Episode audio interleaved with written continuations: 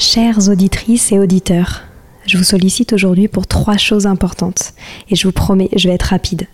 La première, j'ai lancé un sondage pour mieux vous connaître et faire évoluer mon travail. Si vous avez 5 minutes, cela m'aiderait énormément que vous y répondiez. Le lien est en description des derniers épisodes du podcast. Deuxième point, gagner ma vie avec le podcast est un gros challenge en ce moment. Pourtant, vous êtes de plus en plus nombreux ici. Alors si vous avez des contacts d'entreprise ou de fondations dans l'enfance, dans l'éducation, dans l'enseignement, dans la transmission, n'hésitez pas à m'écrire sur Instagram ou sur LinkedIn. Et enfin, si ce n'est pas déjà fait, abonnez-vous au podcast sur votre plateforme d'écoute préférée en cliquant par exemple sur suivre sur Apple Podcast ou s'abonner sur Spotify. Cela m'aide beaucoup à remonter dans les fameux algorithmes des plateformes. En tout cas, je tenais à vous remercier infiniment d'être toujours aussi nombreux à nous écouter. À très bientôt.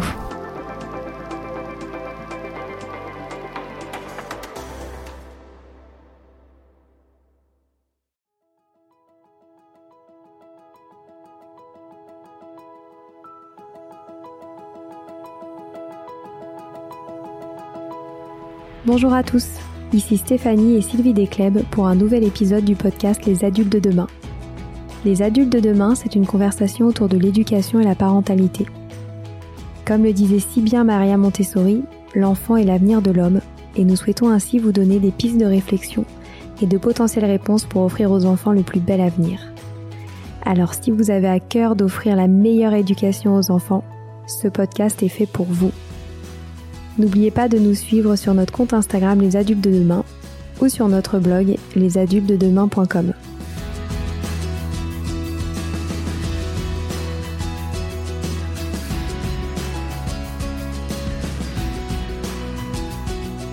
Bienvenue sur les pauses éducatives de Sylvie, un nouveau format de podcast en plus de nos discussions quotidiennes. Dans cette nouvelle série de podcasts courts, Sylvie nous décrit des exercices, des activités ou des applications concrètes à mettre en place avec ses enfants, à la maison ou en classe, en lien avec l'éducation et la parentalité. L'idée est que vous repartiez avec encore plus d'idées à mettre en place dans votre quotidien pour égayer votre vie et celle des enfants. Alors bonne écoute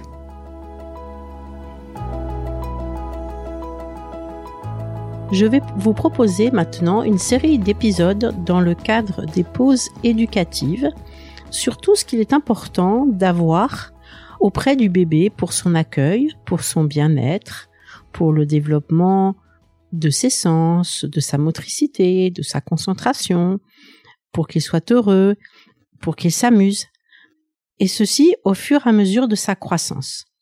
Donc aujourd'hui, je propose de commencer par le tout petit bébé dès qu'il vient de naître. Qu'est-ce qu'il est important que vous ayez pour bien l'accueillir au niveau pédagogique bien sûr. J'ai déjà fait un épisode sur le Nido le 14 septembre, donc vous pouvez y revenir.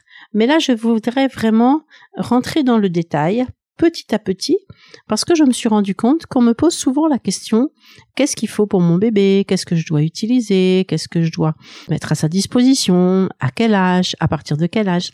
Donc je vous propose des épisodes euh, sur ce sujet, sachant que vraiment c'est difficile de donner des âges puisque chaque enfant a son propre rythme de développement qu'il est important de respecter, qu'il faut pas du tout s'inquiéter si un enfant est attentif à tel âge ou à tel âge ou s'il commence à attraper ou à bouger.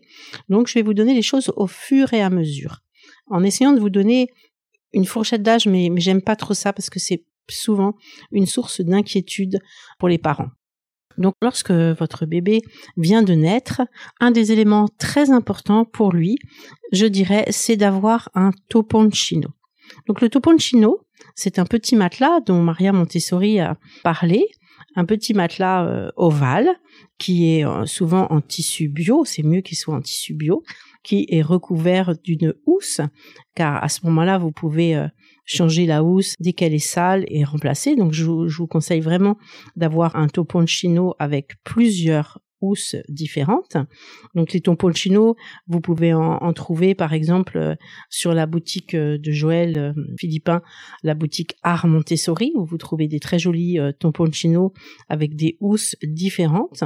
Donc le tomponcino, vous posez votre bébé dessus et euh, ça va lui permettre de, de, rester toujours dans la chaleur euh, de son corps et dans son odeur. Ce qui va être vraiment une grande source de sécurité pour lui, car il va toujours rester dans cette odeur et dans cette chaleur. Donc on allonge le bébé dessus et quand on le déplace, on le déplace avec ce toponchino. Maria Montessori, dans un de ses livres euh, qui s'appelle Éducation pour un monde nouveau, explique vraiment qu'il faut manipuler et bouger l'enfant avec grand soin. Ne pas le baisser soudainement pour le plonger dans un bain, ne pas l'habiller rapidement ni brutalement. Vraiment le manipuler euh, avec vraiment beaucoup beaucoup de soin, ce qui va vraiment l'aider sur le plan psychique et sur le plan physique. Donc c'est pour ça qu'on recommande vraiment ce tomponcino. Elle, elle, elle, l'écrit, hein, elle dit le mieux de tout serait que le nouveau-né soit porté sur un matelas moelleux. Donc ce matelas, c'est le tomponcino. Donc, euh, il garde ses odeurs. Donc, si vous passez, par exemple, le, bébé à quelqu'un, vous le donnez sur l'autoponchino. Ce qui fait qu'il reste toujours dans cette chaleur, toujours dans cette odeur qui est la sienne et qu'il n'a pas la tête qui part dans tous les sens pour les gens qui le tiennent pas forcément très bien. C'est important aussi parce que il retrouve aussi euh, ce côté euh, étroit euh, de l'utérus de sa maman et dans ce cas-là, il se sent ainsi bien sécurisé et comme je vous disais avec sa tête bien maintenue. Même à la maternité, dans le lit, vous pouvez le poser sur ce toponcino. Ça va vraiment toujours l'accompagner, toujours le sécuriser. Donc le toponcino, c'est vraiment un des éléments le plus important à avoir. Donc je vous conseille avec plusieurs housses afin de pouvoir les laver et les changer. Donc bien sûr, vous allez penser aussi à avoir euh, les écharpes de portage pour pouvoir avoir votre bébé vraiment contre vous, parce que le bébé euh, très jeune, il, il, a ce réflexe de s'accrocher à sa mère et il aime vraiment être porté sans accessoires entre sa maman ou ses parents et lui.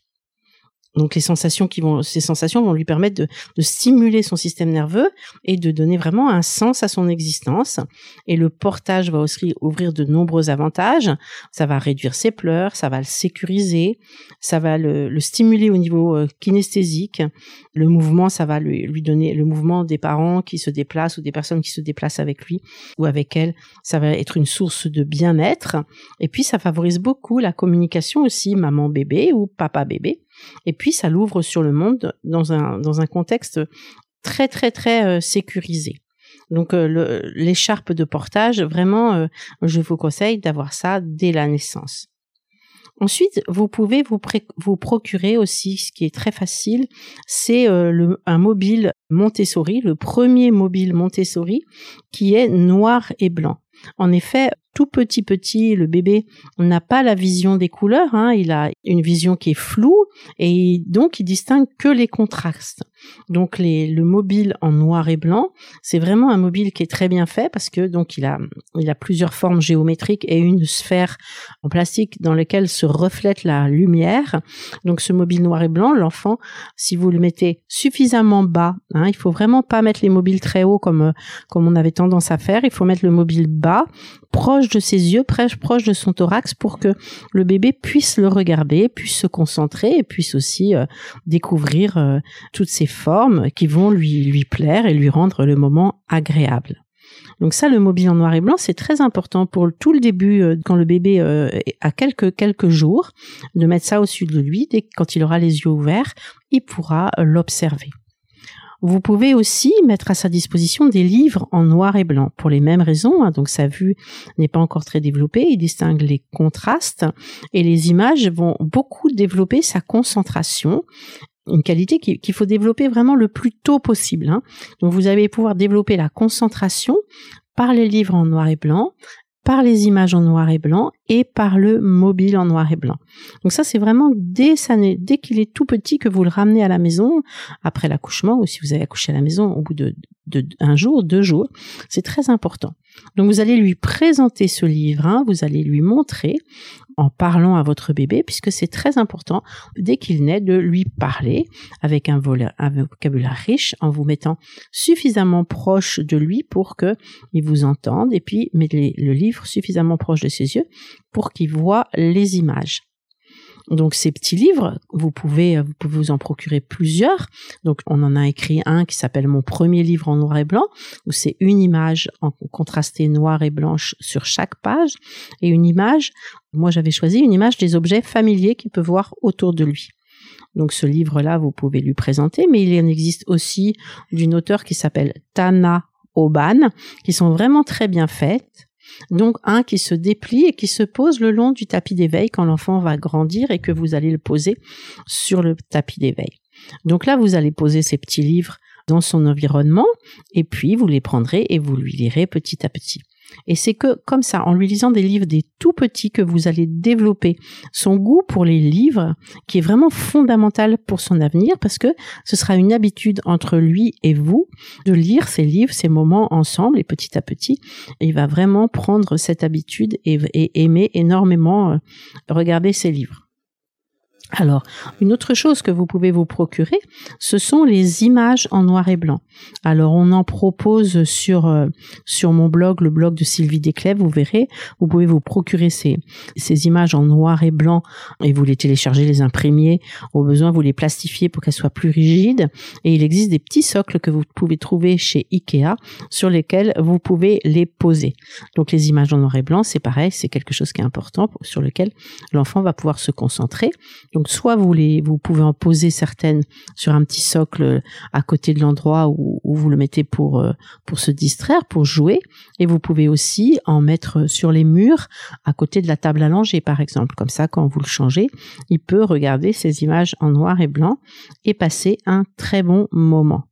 Donc ça, ce sont vraiment les essentiels pour le début, début, donc le toponcino, le mobile en noir et blanc, les livres en noir et blanc, les images en noir et blanc, l'écharpe de portage. Et moi, je conseille aussi euh, un petit tapis en, peau de bête bien douce, vous savez, les synthétiques qu'on trouve chez Ikea, qui sont vraiment très bien. Et vous pouvez poser de temps en temps le bébé sur ce tapis, sur son toponcino. Et comme ça, ça lui donne une, une, une notion de texture différente. Vous pouvez lui mettre pieds nus, hein. pieds nus c'est important, comme ça, avec ses pieds, il peut, il peut toucher. Puis après, petit à petit, il aura une, une, notion de son schéma corporel, ce qui est aussi très très important. Et ainsi, je pense que vous avez vraiment les essentiels avant toute chose, parce que euh, après, on va passer à d'autres choses que je vous expliquerai la prochaine fois. Mais ça, c'est vraiment la base pour accueillir votre bébé, qu'il soit dans le bien-être, mais en même temps qu'il puisse se concentrer, se distraire et se sentir bien.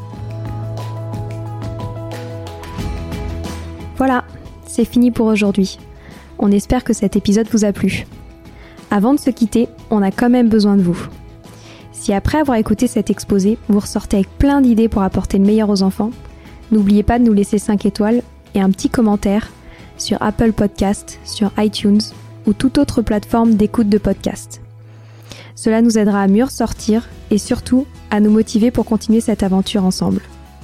Si vous avez des suggestions, des idées de thèmes, des questions à poser, n'hésitez pas à nous contacter sur les réseaux sociaux, Instagram ou LinkedIn, en tapant les adultes de demain. Nous serions ravis d'échanger avec vous.